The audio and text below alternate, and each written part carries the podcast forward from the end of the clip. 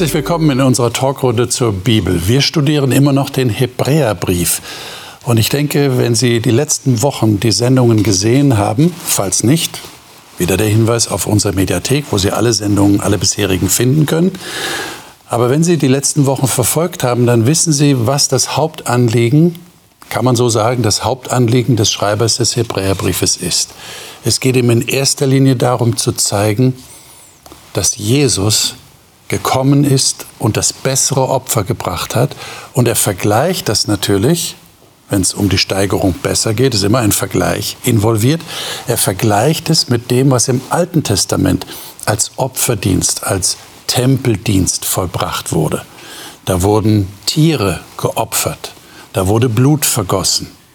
Und er vergleicht das jetzt, weil er offensichtlich die Ahnung oder sogar das Wissen hat, dass die Empfänger seines Briefes irgendwie noch in diesem alten Dienst gefangen sind und denken, aha, da geschieht Erlösung. Und er will deutlich machen, nein, durch Jesus ist die Erlösung gekommen, nicht durch das, was im Alten Testament passiert ist. Das war nur ein Bild, das war nur eine Veranschaulichung für das, was jetzt durch Jesus geschehen ist.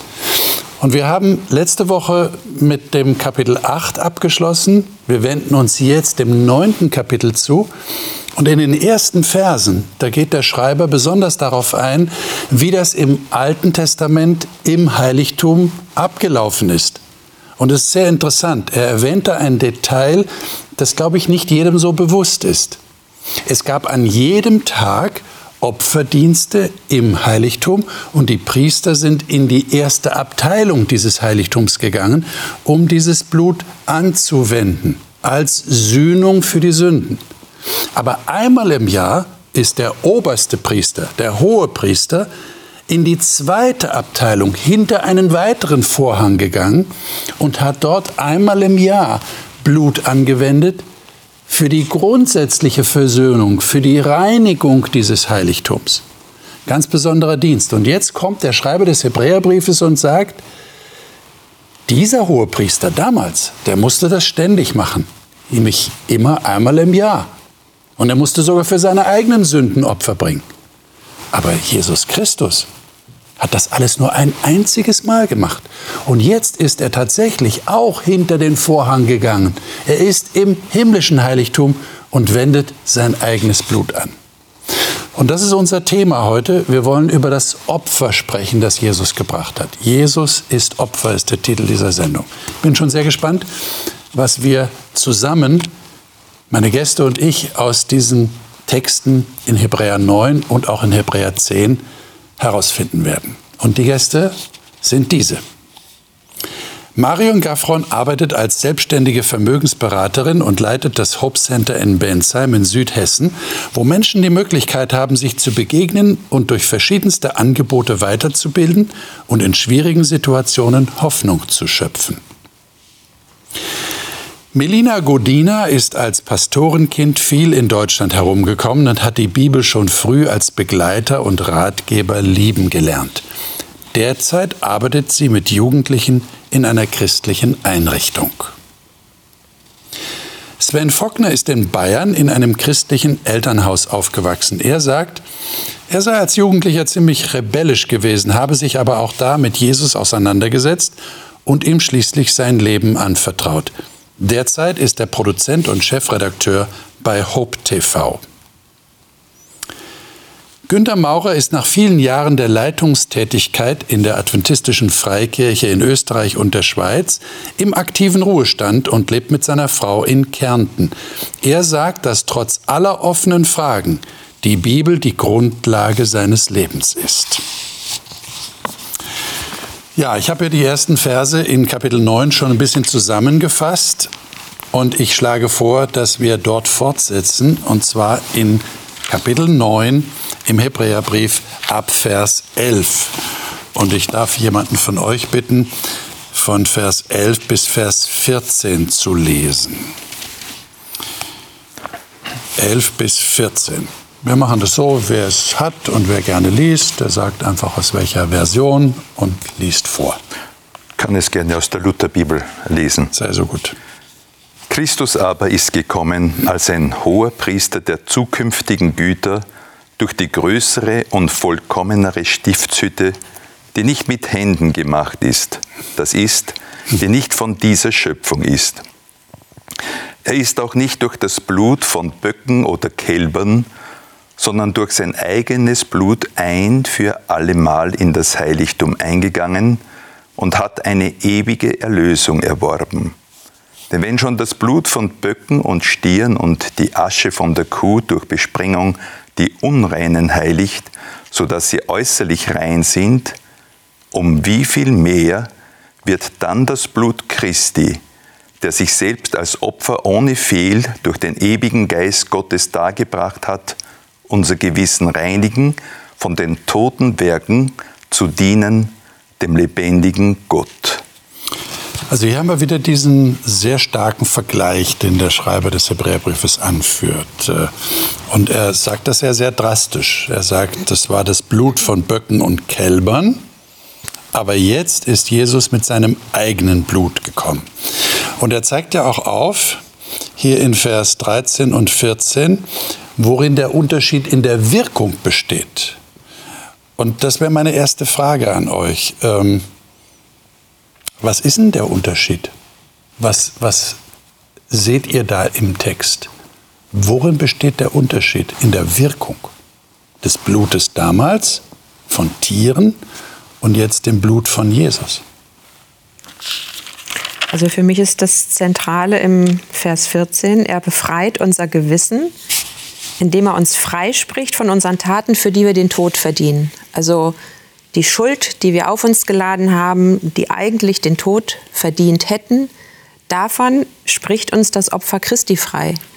Damals die Böcke und Kälber und Kühe, die haben nur das symbolhaft machen können. Die haben ja letztlich hingedeutet auf dieses Opfer, aber in ihnen lag nicht die eigentliche Kraft. Es war ich, ich, mir, mir, ist das Wort gut gefallen äh, beim Luther gerade, dieses äußerlich. Das war etwas, was außen stattfand, im, im materiellen Dinge. Aber Christi Opfer geht nach innen, in mein Gewissen. Es reinigt mich innen in der Tiefe, was das Blut von Tieren nicht konnte. Ja, da muss ich mal kritisch nachfragen. Äh, heißt das, dass die Leute damals, die armen Israeliten, äh, nicht äh, gereinigt werden konnten von ihren Werken? Also es war nur äußerlich. Es war nur kultisch. Mhm. Sie wurden kultisch rein. Aber innen drin mhm. ist nichts passiert. Oder wie muss ich das verstehen? Ich denke schon, dass auch innen etwas geschehen ist. Ja? Aber die richtige Reinigung war nicht vollzogen. Also immer wiederum, es ist ja praktisch das im Hebräerbrief, äh, diese ständige Wiederkehr äh, im alten Bund, ständig. Äh, der Priester hatte allerhand zu tun, auch die Menschen, auch wir selbst wenn ich dieses Innerste jetzt zulasse, ja. die Sünde ist da. Aber ich habe eine andere Möglichkeit jetzt, damit umzugehen. Es ist so viel Gewissheit damit okay. verbunden. Vielleicht können wir das an der Stelle noch ein bisschen näher beschreiben. Was, was heißt denn das? Und, und, und vielleicht könnt ihr sagen, wie ihr das erlebt. Im also der Elberfelder sagt, im Gewissen gereinigt von toten Werken. Äh, die Neues Leben hat es ein bisschen anders, nicht? Ja. Freigesprochen von, von den, den, Taten, für die wir den Tod verdienen. Für den, ja, okay, okay. Interessant. Also ich, ich weiß noch nicht, ob ich die Antwort auf deine Frage jetzt habe, aber ich fand es wichtig für mich so die Erkenntnis, ja, es gibt den alten Bund und den neuen Bund. Historisch, heilsgeschichtlich ist das eine zeitliche Abfolge. Das ist aber unabhängig von der gelebten Erfahrung des Gläubigen. Also ich kann heute in der Zeit des neuen Bundes trotzdem im alten Bund verharren äh, und, und versuchen durch Werke oder wie auch immer erlöst zu werden. Genauso wie auch schon in der Zeit des alten Bundes es Leute gab, deren Herz beschnitten wurde. Und Gott drückt es ja auch bei den Propheten immer wieder aus, dass das das ist, was er sich eigentlich wünscht. Das heißt, ich glaube nicht, dass die armen Israeliten keine Chance hatten, ein geistliches Leben zu führen, sondern verdammt waren zu sündigen und immer wieder zu opfern. Genauso wenig wie ich glaube, dass wir heute automatisch nur weil wir uns äh, unser Leben an Jesus übergeben, nicht mehr sündigen, weil jetzt ja unser Gewissen gereinigt ist durch sein Blut, ja, sondern das sind, glaube ich, Sachen, die, die im individuellen Wachstum, geistlichen Wachstum passieren, unabhängig davon, zu welcher Zeit man lebt. Warum kontrastiert er das dann so stark? Mhm. Ist da das Risiko größer gewesen damals als heute? Was du sagst, das klingt ja so, das kann heute genauso passieren. Und zwar vice versa, also, also in beide Richtungen. Also mir hilft da die Metaebene jetzt das universell zeitgeschichtlich zu betrachten. Also dieses Bewusstsein, dass Gott ja auch ähm, angeklagt wird von seinem Feind, dass er ungerecht ist. Und Gott auch im Paradies schon sagen musste, ja, wenn ihr mir misstraut, wenn ihr sündigt, müsst ihr sterben. Also das ist, das ist gesetzt. Also wer sündigt, muss sterben. Und jetzt sind die Israeliten damals gewesen, die haben gesündigt und das, was aber der, der Tod, der wirklich die Macht hatte, dieses Problem, dieses universelle Problem zu lösen, das konnte nur Christus lösen. Das konnten die Tiere nicht. Und darum haben die das damals na klar, das, also ich finde es super, wie du es differenziert hast. Das Innere äh, war natürlich auch da, aber tatsächlich blieb dieses Schuldenkonto an Sünden bestehen. Und das ist jetzt endgültig gelöst durch Christus. Jetzt ist die Schuld bezahlt, universell für alle Zeiten und Ewigkeiten. Ähm, ja. Also Sie hatten schon eine Chance damals. Mhm. Aber nur im Hinblick auf das eigentliche Opfer, das genau, gekommen das war so, so, so ein mhm. Pfand quasi, okay. so, so, okay. so ein Vorschuss. Ja, das, das hilft, das hilft ja schon weiter. Äh, das mhm. gelöst ja. hat. Genau. Es steht in diesem Textzusammenhang, Christus aber ist gekommen. Das heißt also, da ist das eingetreten, der Tod ist vollbracht, er ist im Himmel, er dient an dieser äh, höheren Stelle, an dieser besseren Stelle jetzt sozusagen. Und dann heißt es ein für alle Mal. Irgendwie habe ich den Eindruck, hier dann in dem Vers, den wir jetzt gerade besprochen haben, könnten wir auch sagen, Stopp allem Aktionismus. Äh, da steckt die Menschen so drinnen, besonders wenn Schuld vorhanden ist. Dass man dann anfängt, so herumzudenken, zu springen, äh, das zu besänftigen, zu beruhigen, komm zu Jesus. Mhm. Da ist die eigentliche Stelle. Ein für alle Mal geschehen. Mhm. Und das geht ins Innerste. Stell dich deinem Gewissen. Hm, das war ja damals auch im Grunde ein Hinweis auf Jesus, haben wir auch schon gesagt, ein Sinnbild dessen, was er eigentlich bewirkt durch sein Opfer. Und dadurch können wir das jetzt auch besser verstehen. Also jetzt erst mit diesem ganzen, mit der ganzen Prozedur, mit dem Heiligtum, das hilft uns ja, das, was Jesus eigentlich macht, wirklich begreifen zu können. Und das, was du gesagt hast, ist total wichtig, finde ich. Deswegen sage ich das nochmal, weil ähm, das, was Jesus gemacht hat, gilt ja nicht ab dann, sondern es gilt ja auch rückwirkend für die Leute. Ja, nur mhm. braucht es einen gewissen Zeitpunkt, um das machen zu können. Sonst hätte er von Anfang an gleich schon beim Sündenfall sagen können, ich sterbe jetzt und alles ist gut. Aber das, wie du das gesagt hast, ist so ein schönes Wort universell. Das ist ganz mhm. wichtig. Ja, jemand hat in der letzten Sendung schon geäußert, naja, warum hat Jesus nicht das Opfer schon drei Tage nach, dem, nach der Vertreibung aus dem Paradies gebracht? Ja, warum musste diese Zwischenzeit sein, wo diese tierischen und unvollkommenen Opfer gebracht wurden? Es gibt wahrscheinlich keine keine einfache Antwort darauf, aber das war der Plan Gottes offensichtlich. Ja, ich weiß nicht, wie ihr das seht, aber mhm. äh, so würde ich mal das mhm. schlussfolgern. Ja. Aber wichtig war, dass dieses Opfer gebracht wurde. Und das ist ja das, was der Hebräerbrief hier thematisiert. Lesen wir mal weiter ab Vers 15. ähm, ich denke, es ist wichtig, dass wir das mal auf uns wirken lassen, äh, auch wenn diese Sätze, die der Hebräerbriefschreiber hier formuliert, nicht ganz so einfach äh, zu lesen und zu verstehen sind. Aber wir, wir wagen den Versuch. 15 bis 22. Ich habe die Elberfelder, mhm. auch noch sehr holprig, ja. aber wir wagen den Versuch. Genau. Und darum ist er Mittler eines neuen Bundes damit, da der Tod geschehen ist zur Erlösung von den Übertretungen unter dem ersten Bund, die Berufenen die Verheißung des ewigen Erbes empfangen. Denn wo ein Testament oder ein Bund ist, da muss notwendig der Tod dessen eintreten, der das Testament gemacht hat. Denn ein Testament ist gültig, wenn der Tod eingetreten ist, weil es niemals Kraft hat, solange der lebt, der das Testament gemacht hat. Daher ist auch der erste Bund nicht ohne Blut eingeweiht worden. Denn als jedes Gebot nach dem Gesetz von Mose dem ganzen Volk mitgeteilt war, nahm er das Blut der Kälber und Böcke mit Wasser und Purpurwolle und Ysop und besprengte sowohl das Buch selbst als auch das ganze Volk. Und sprach, dies ist das Blut des Bundes, den Gott für euch geboten hat. Aber auch das Zelt und alle Gefäße des Dienstes besprengte er ebenso mit dem Blut. Und fast alle Dinge werden mit Blut gereinigt nach dem Gesetz. Und ohne Blutvergießen gibt es keine Vergebung. Hm.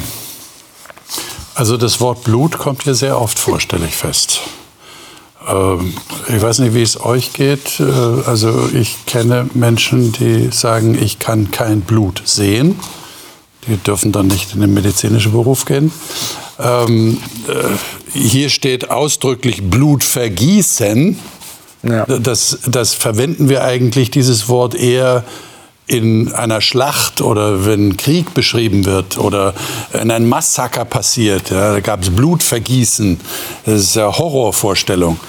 Äh, könnt ihr erklären, was es mit dem Blut auf sich hat? Also hier sagt er ja, im alten Bund wurde der Bund mit Blut geweiht oder eingerichtet. Und dann steigert er das zu dieser grundsätzlichen Aussage, ohne Blutvergießen gibt es überhaupt gar keine Vergebung. Äh, warum ist das so? Dieses Blutvergießen zieht sich ja schon vom Anfang an durch die Bibel. Wenn wir auch an Mose denken, da wurden die Leute ja auch nur gerettet, indem sie mit dem Blut ihre Türen bestrichen haben.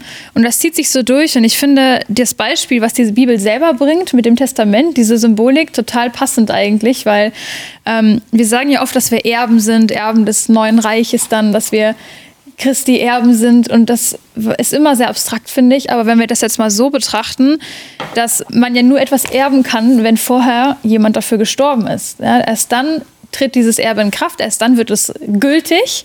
Und wir können nicht Erben Jesu sein, wenn diese Sache nicht passiert ist. Und dadurch, dass Jesu ja für uns gestorben ist, ja, wird es dann sozusagen aktiviert und ähm, dann tritt sein Testament in Kraft. Ja, und das ist ähm, dieses, dieses Rätsel, dieses Geheimnis hier. Ich meine, äh, vielleicht können wir an der Stelle ein bisschen, bisschen tiefer graben, weil äh, so als, als, das ist ja so, so eine, wie soll ich sagen, so ein so fast so ein christliches Klischee. Ja? Äh, Jesus ist für meine Sünden gestorben. Wenn ich jetzt mal mich distanziere von dieser klischeeartigen Aussage, dann könnte ich ja durchaus auf den Gedanken kommen, beziehungsweise auf die Frage, wieso das denn? wieso das denn? Da muss jemand sterben, ja, wirklich, der erleidet den Tod, damit meine Sünde vergeben werden kann? Warum das denn? Warum Blut? Warum muss es Blutvergießen geben? Warum nicht, wie wir das in unseren Beziehungen machen? Du hast mir Unrecht getan, du bittest mich um Vergebung und ich sage, okay, ich vergebe dir. Und die Sache ist erledigt, hoffentlich. Sünde ist etwas, was mich trennt von Gott. Und wenn ich getrennt bin von Gott, ist die notwendige Folge, dass ich sterbe, weil Gott der Lebensspender ist. Wenn da eine Trennung entsteht, ist die logische Folge, Sünde, äh, ist, ist die logische Folge der Tod. Das heißt, eigentlich bin ich diejenige, die sterben muss. Und da kommt jetzt jemand, der sagt, ey, du bedeutest mir so viel, ich mache das für dich. Ich sterbe für dich, damit du lebst. Und das ist das, was Christus macht. Aber einer muss sterben, weil diese Trennung, dieses Todesurteil im Paradies gesprochen wurde, als wir Menschen anfingen zu sündigen. Und wir brauchen einen Stellvertreter oder eben unseren eigenen Tod, aber der kann die, die Brücke nicht wiederherstellen. Und wenn jetzt um, jemand kommt und sagt, Gott kann doch angeblich alles, hätte er das nicht anders lösen können? Warum musste da jemand sterben? Warum der Tod? Also ich, ich glaube, dass das ein, eine ganz zentrale und sehr komplexe und sehr vielschichtige Frage ist, an der wir jetzt sind. Und wir sehen sie klarer, weil wir auf Jesus zurückblicken können. Der Schleier, äh, von dem Paulus spricht, ist abgenommen. Trotzdem, glaube ich, sehen wir auch noch nicht alles an der Stelle. Also ähm, es, es ist ja auch, sage ich mal, der Aspekt der Rechtfertigung Gottes wird auch in der Bibel ja angesprochen. Das spielt ja auch mit rein. Also es geht nicht nur um die Erlösung des Sünders, sondern es geht auch darum, ist, ist Gott gerecht und wie, wie geht er mit der Sünde um? Und, und deswegen sage ich, dass das wirklich bis ins Letzte und da brechen dann, glaube ich, auch die Bilder ein Stück weit zusammen ähm, mit, mit dem Opferdienst und so weiter, weil es so komplex ist. Ja. Mhm. Aber ich denke, dass da die ganze Dramatik auch dahinter steckt, was Sünde wirklich ist. Und äh, ich denke, dieses Sündenbewusstsein ist immer schwächer.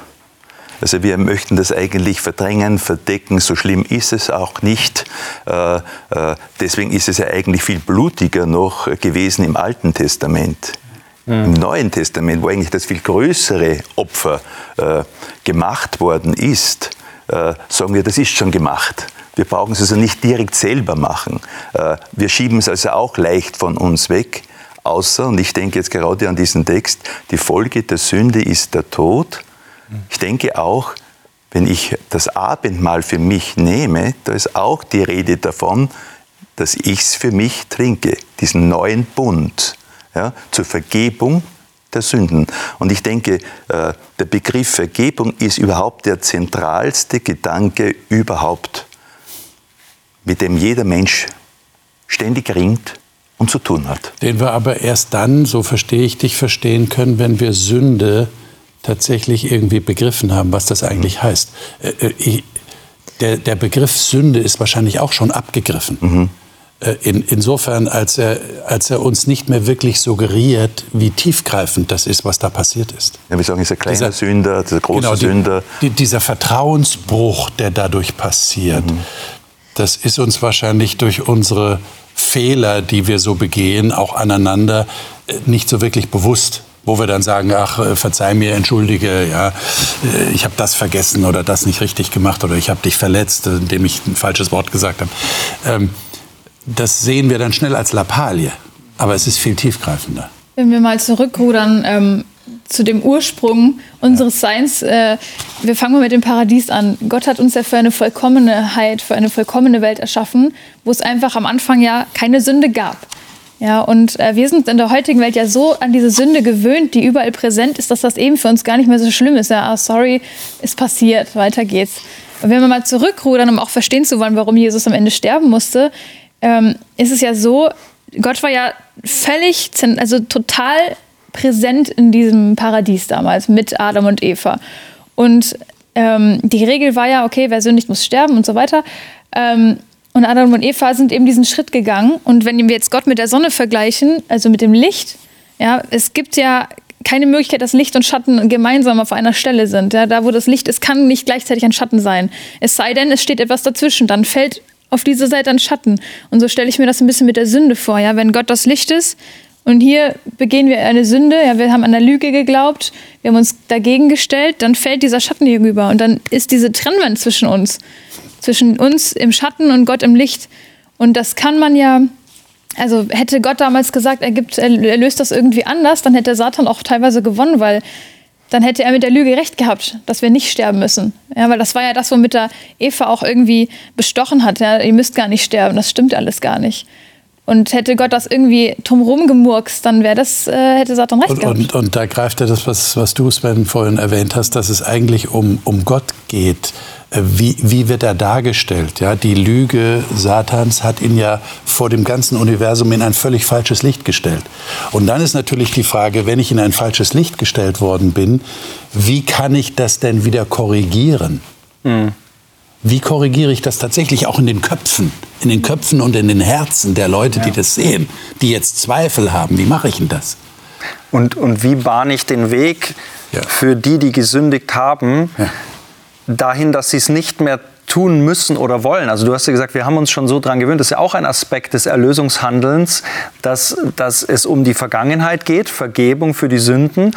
Aber äh, Gott will ja wieder zurück zum Ursprung, wo alles sehr gut war. Und das heißt, er muss ja das Sündenproblem auch nicht nur im Rückblick bewältigen, sondern auch im Vorblick oder in der Gegenwart. Er muss die Menschen befähigen, erneuern, wie auch immer, dazu, dass, dass so ein Leben ohne Sünde überhaupt wieder möglich wird. Also das sind ganz viele Bereiche, die da auf einen Schlag gelöst wurden durch, durch Jesus. Und dann zu sagen, ja, warum hat er es nicht anders gemacht, unterschätzt, glaube ich, eben oft die Aspekte so, ja, die da mitschwingen. Und wenn man dann ein bisschen mehr drüber nachdenkt, kommt man ja, denke ich, auch drauf, weil wir das auch in unserem menschlichen Bereich schon zumindest ansatzweise kennen wenn jemand sich aus Liebe für jemand anderen opfert oder aufopfert, dann ist das doch, würde ich sagen, das Überzeugendste, was man, mhm. was man erkennen kann an, an Hinwendung des anderen. Der lässt sich selber los oder der lässt etwas Wichtiges in seinem Leben los. Bei Gott war es jetzt, oder bei Jesus, sein eigenes Leben hat er losgelassen. Das ist schon, schon gravierend. Aber da sind wir jetzt bei diesem Punkt, also bei Blut äh, assoziiert eher Hass und ja. Streit und so weiter. Ja. Aber bei diesem Blut, äh, über das wir jetzt reden, äh, da geht es um die Liebe. Das heißt also, äh, wenn Gott einen anderen Weg gehabt hätte, es wäre möglich gewesen. Es übersteigt jetzt unser Denken dann da. Aber er hat diesen Weg beschritten, um sich selbst zu geben.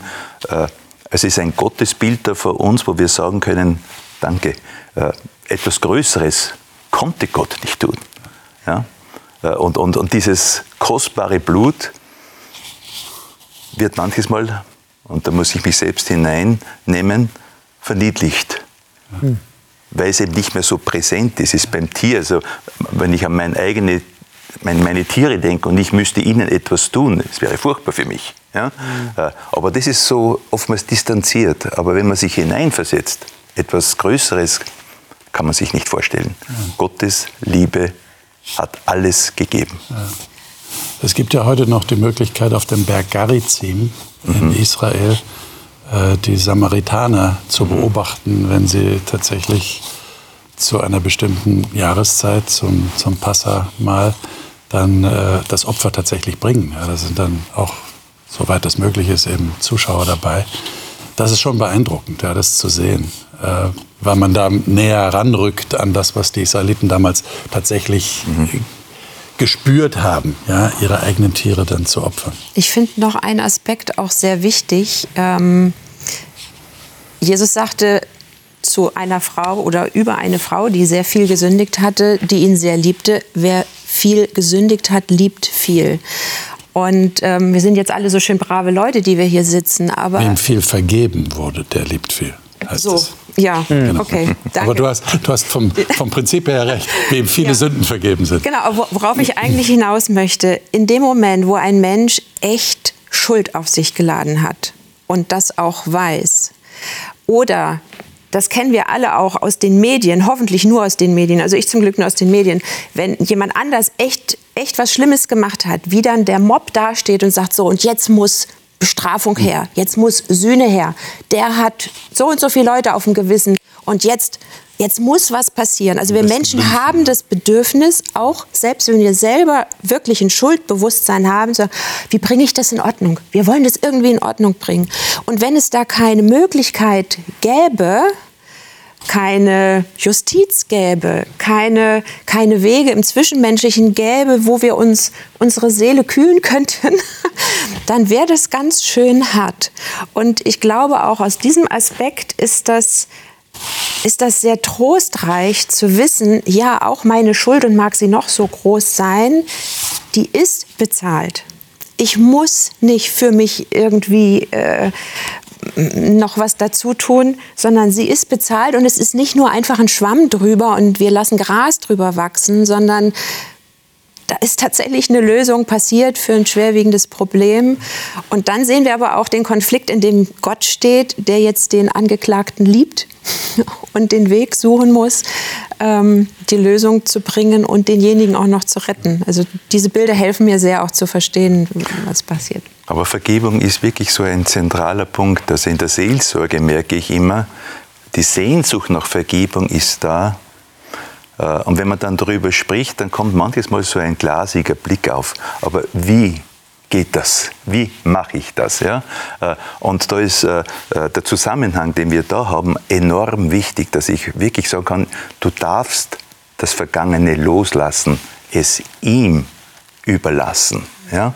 Und du darfst aber auch den, der dich immer wiederum irritiert, nämlich den Gegenspieler, wegschicken, weil der möchte dich immer wiederum festhalten an deiner Schuld. Du bist dann immer beim Hier und Jetzt und beim Versagen und deine Zukunft ist versperrt. Und da kommt jetzt plötzlich dieser Weg auf, Gott hat dir einen Weg bereitet, trotz. Und da kommt eben dieses einmalige Opfer. Da kommt, das, das, durch nichts ersetzt werden kann. Ja, das also das ist das Entscheidende dabei. Es ist teuer und es ist nichts anderes möglich. Ja. Und das stehen zu lassen, ist manches Mal für uns Menschen schwer. Überhaupt das Opfer anzunehmen ist sehr, sehr genau. schwer. Ja. ja. Also ich kenne auch Leute, die sagen, sie können das nicht. Sie wollen nicht, dass jemand für ja. sie sterben muss. Und so schlimm bin ich auch nicht. Ja, genau, genau. Mal so zu vergeben ist einfach, aber wenn ich jetzt denken würde, Mensch, ich müsste jedes Mal ein echtes Opfer bringen, das möchte man gar nicht. Und ich glaube, es gibt auch einen Grund, warum zum Beispiel Titanic so unglaublich erfolgreich war, weil das uns so tief berührt, dass da jemand sich geopfert hat, ja, der total schuldlos eigentlich ist. Ja. Und wir sagen, ach, warum hätte er nicht auf die Tür gepasst noch, ne? weil wir das nicht ertragen können, dass da jemand unschuldig sterben muss, freiwillig, weil er sich opfert. Und dieser Film hat die ganze Welt berührt. Und ich glaube, das liegt auch daran, dass das so tief was mit uns zu tun hat. Dass wir gar nicht anders können, als zu denken, einerseits, das ist so ein Konflikt, einerseits kann man das gar nicht ertragen und andererseits berührt an das so tief, weil es nichts Größeres gibt, was ein größerer Beweis für Liebe sein kann.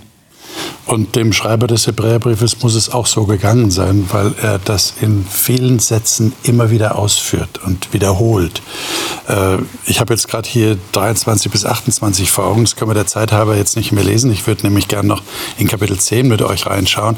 Aber da ist auch die Quintessenz, das ist einmal gebracht worden, dieses Opfer. Und dann in Kapitel 10, in den ersten vier Versen, es ist einmal passiert, einmal gereinigt. Äh, und äh, in den Opfern, mit den Opfern im alten Bund, das musste immer wiederholt werden, aber hier kommt das einmalige Opfer. Ich würde mit euch gerne fünf bis zehn lesen in Kapitel 10. Wir sind also inzwischen jetzt in Kapitel 10 gelandet. Und ich würde sagen, dass wir das mal lesen miteinander. Ich könnte aus der Elberfelder lesen. Bitte. Darum spricht er, als er in die Welt kommt. Schlachtopfer und Opfergabe hast du nicht gewollt, ein Leib aber hast du mir bereitet. An Brandopfern und Sündopfern hast du kein Wohlgefallen gefunden. Da sprach ich, siehe, ich komme, in der Buchrolle steht von mir geschrieben, um deinen Willen, Gott zu tun. Vorher sagt er, Schlachtopfer und Opfergaben und Brandopfer und Sündopfer hast du nicht gewollt und kein Wohlgefallen daran gefunden, die doch nach dem Gesetz dargebracht werden. Dann sprach er, siehe, ich komme, um deinen Willen zu tun. Er nimmt das erste weg, um das zweite aufzurichten. In diesem Willen sind wir geheiligt, durch, durch das ein für allemal geschehene Opfer des Leibes Jesu Christi. Mhm.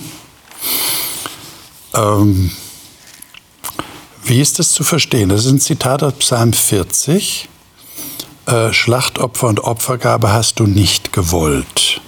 An Brandopfern, Vers 6, und Sündopfern hast du kein Wohlgefallen gefunden. Ähm, Gott hatte die doch selber verordnet. Was ist denn da passiert? Warum diese Aussage? Schon im Alten Testament, interessanterweise. Hatte er nicht Gefallen daran, dass die Israeliten seine Opfergesetze genauestens befolgt haben? Und dann sagt er, nee, ich habe keinen Gefallen daran gehabt.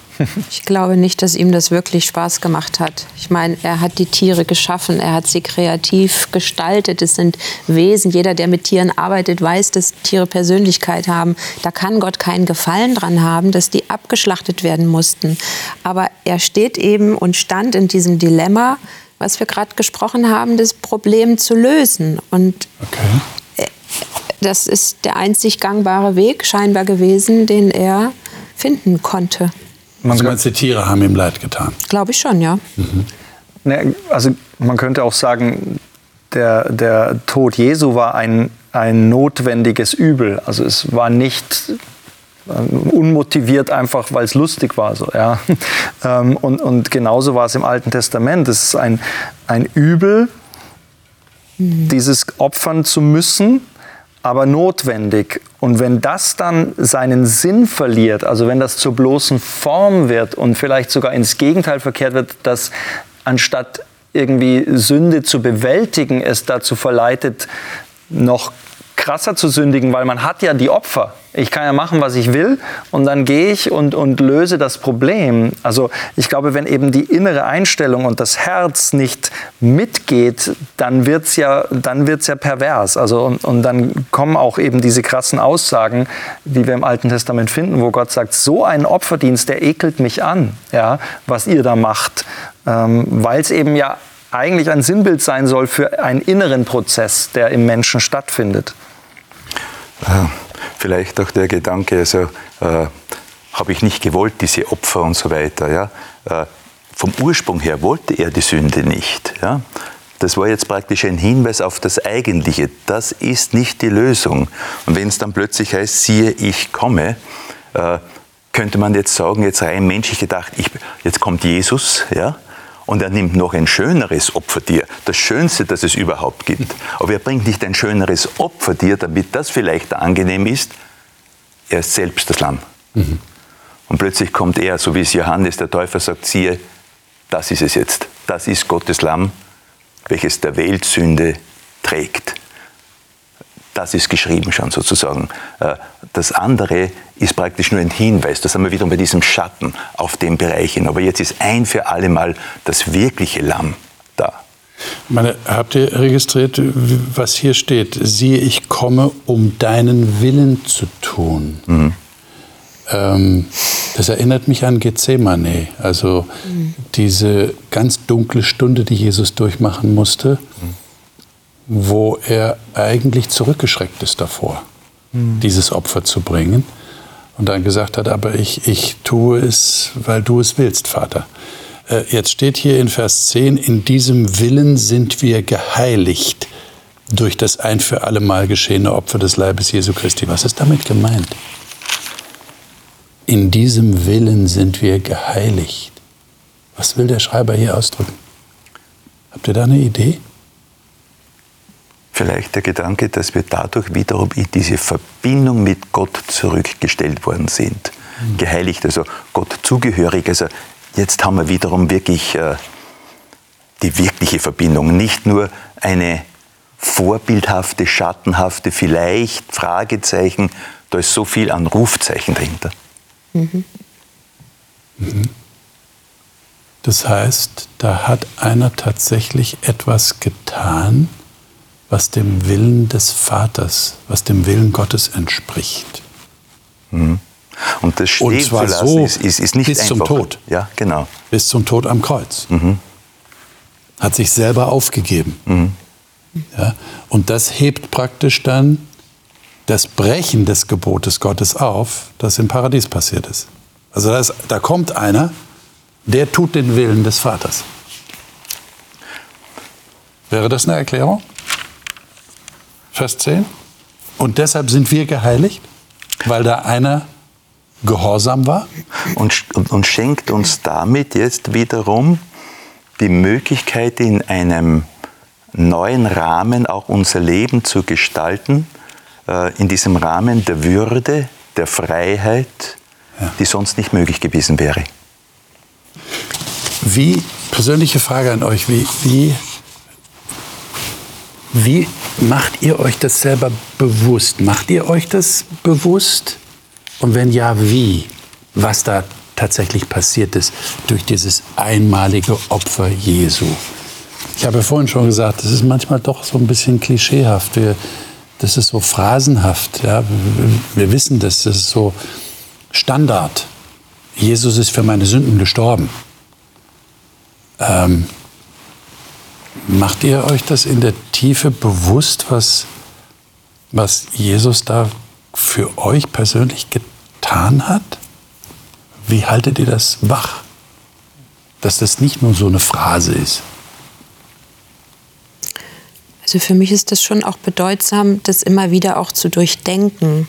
Also allerdings weniger jetzt ähm, auf diesen Text so bezogen, sondern mhm. eher so das Bild, das du jetzt mit der Titanic auch. Also was hat Jesus auf sich genommen, äh, was ich in den Evangelien lesen kann, was er ja gar nicht gemusst hätte. Also auch allein, dass er sich so klein gemacht hat und sich entäußerte, wie Paulus im, im, im Luther schreibt, seine Gottesschaft abgelegt hat, Mensch wurde, klein wurde. Warum macht er das? Und er hätte es nicht gemusst. Und das auch mal wirklich an mich ranzulassen, wie weit er gegangen ist. Gethsemane zum Beispiel, dass er da durchgehalten hat, weil er scheinbar die Liebe zu uns so unglaublich groß war, dass er wusste, das ist den Preis wert. Und das macht was mit mir. Und das ist für mich auch ganz wichtig, das immer wieder zu beleben und, und mich zu erinnern und wach zu halten. Mhm. Da ich das auch noch nie in meinem eigenen Leben äh, so bildlich erfahren musste, ja, dass jetzt jemand sich für mich opfert oder etwas in der Art passiert, äh, ist es manchmal sehr abstrakt, sich das vorzustellen. Und mir persönlich helfen da auch einfach Bilder, so wie du das sagst, dass ich mir wirklich, äh, entweder lese ich mir manchmal das gezielt durch und versuche mir das wie so in so einem Film vorzustellen oder eben in Filmen, wo ähnliche Dinge passiert sind, das gezielt mit dem, Narnia zum Beispiel ist ja auch ein bisschen so in die Richtung. Ja? Wenn ich das anschaue, denke ich gezielt danach, darüber nach und mache mir bewusst, das, was da passiert ist, das ist eigentlich real, nur in meiner Welt. Ja, und das hilft mir total. Deswegen habe ich früher nicht so gerne Jesus-Filme geschaut, weil es viele alte Filme gibt, wo Jesus sehr emotionslos ist. Und es werden nur Texte ganz rational gelesen und zitiert, aber das Gefühl ist gar nicht da. Bis auf ein paar neue Sendungen, die wir bestimmt kennen. Aber ähm, das hilft mir total, dass ich mir wirklich das verbildliche, weil es ist sonst kaum vorstellbar, was das bedeutet. Ja. Ich meine, äh, Marion, du hast ja vorhin erwähnt, wir haben eigentlich den Tod verdient. Mhm. Ähm, ich meine, wenn ich mir das so vorstelle, ich habe gesündigt und ich stehe vor dem Richter und ich werde zum Tode verurteilt. Äh, es ist schwierig, weil wir erleben das ja nicht. Mhm. Ja? Wir haben das nicht erlebt. Äh, aber es gibt ja tatsächlich in dieser Welt solche Situationen. Es hat sie millionenfach gegeben, wo Leute zum Tode verurteilt werden aufgrund ihrer Taten. Und dann zu erleben, dass jemand kommt, das ist ja dieses berühmte Bild, was auch so, so geschichtenmäßig erzählt wird, der Richter tritt herunter zum Angeklagten und sagt, ich habe dich zum Tod verurteilt, aber ich habe gute Nachricht für dich, ich übernehme mhm. dieses Urteil. Ja, ich lasse es an mir vollziehen. Äh, das ist schon, äh, also das ist jetzt eine Illustration, ja. Aber das zeigt wahrscheinlich ein bisschen, wie, wie krass das eigentlich ist, was da passiert. Hm. Also ich erlebe bei dem Ganzen sehr wohl sehr viel Relevanz für mich, nämlich so vom Empfinden her, es ist ein freier Zugang zu Gott möglich. Ich darf durch diesen Vermittler Jesus, der alles getan hat, mit Freudigkeit dorthin gehen. Äh, ich brauche keine Angst mehr zu haben. Äh, das gibt mir sehr viel an und für sich. Also diese, dieser Gedanke, willkommen zu Hause sozusagen. Liebe Zuschauerinnen und Zuschauer, das ist genau das Thema der nächsten Sendung. Der Eintritt ist frei. Wir können aufgrund dieses Opfers, über das wir heute gesprochen haben, zu Gott kommen. Wir brauchen keine Hemmungen mehr haben. Wir brauchen uns nicht mehr zu schämen. Wir können einfach zu ihm kommen. Der Zugang ist wieder frei. Der Himmel ist wieder offen. Was für eine wunderbare Nachricht. Ich hoffe, dass Sie die schon mal verinnerlichen können und sich innerlich dann vorbereiten auf unsere nächste Sendung, die wir nächste Woche haben werden, wo wir genau zu diesem Thema Texte aus dem Hebräerbrief, aus den weiteren Kapiteln lesen werden. Ich freue mich schon sehr darauf und hoffe Sie auch und wünsche Ihnen bis dahin Gottes Segen.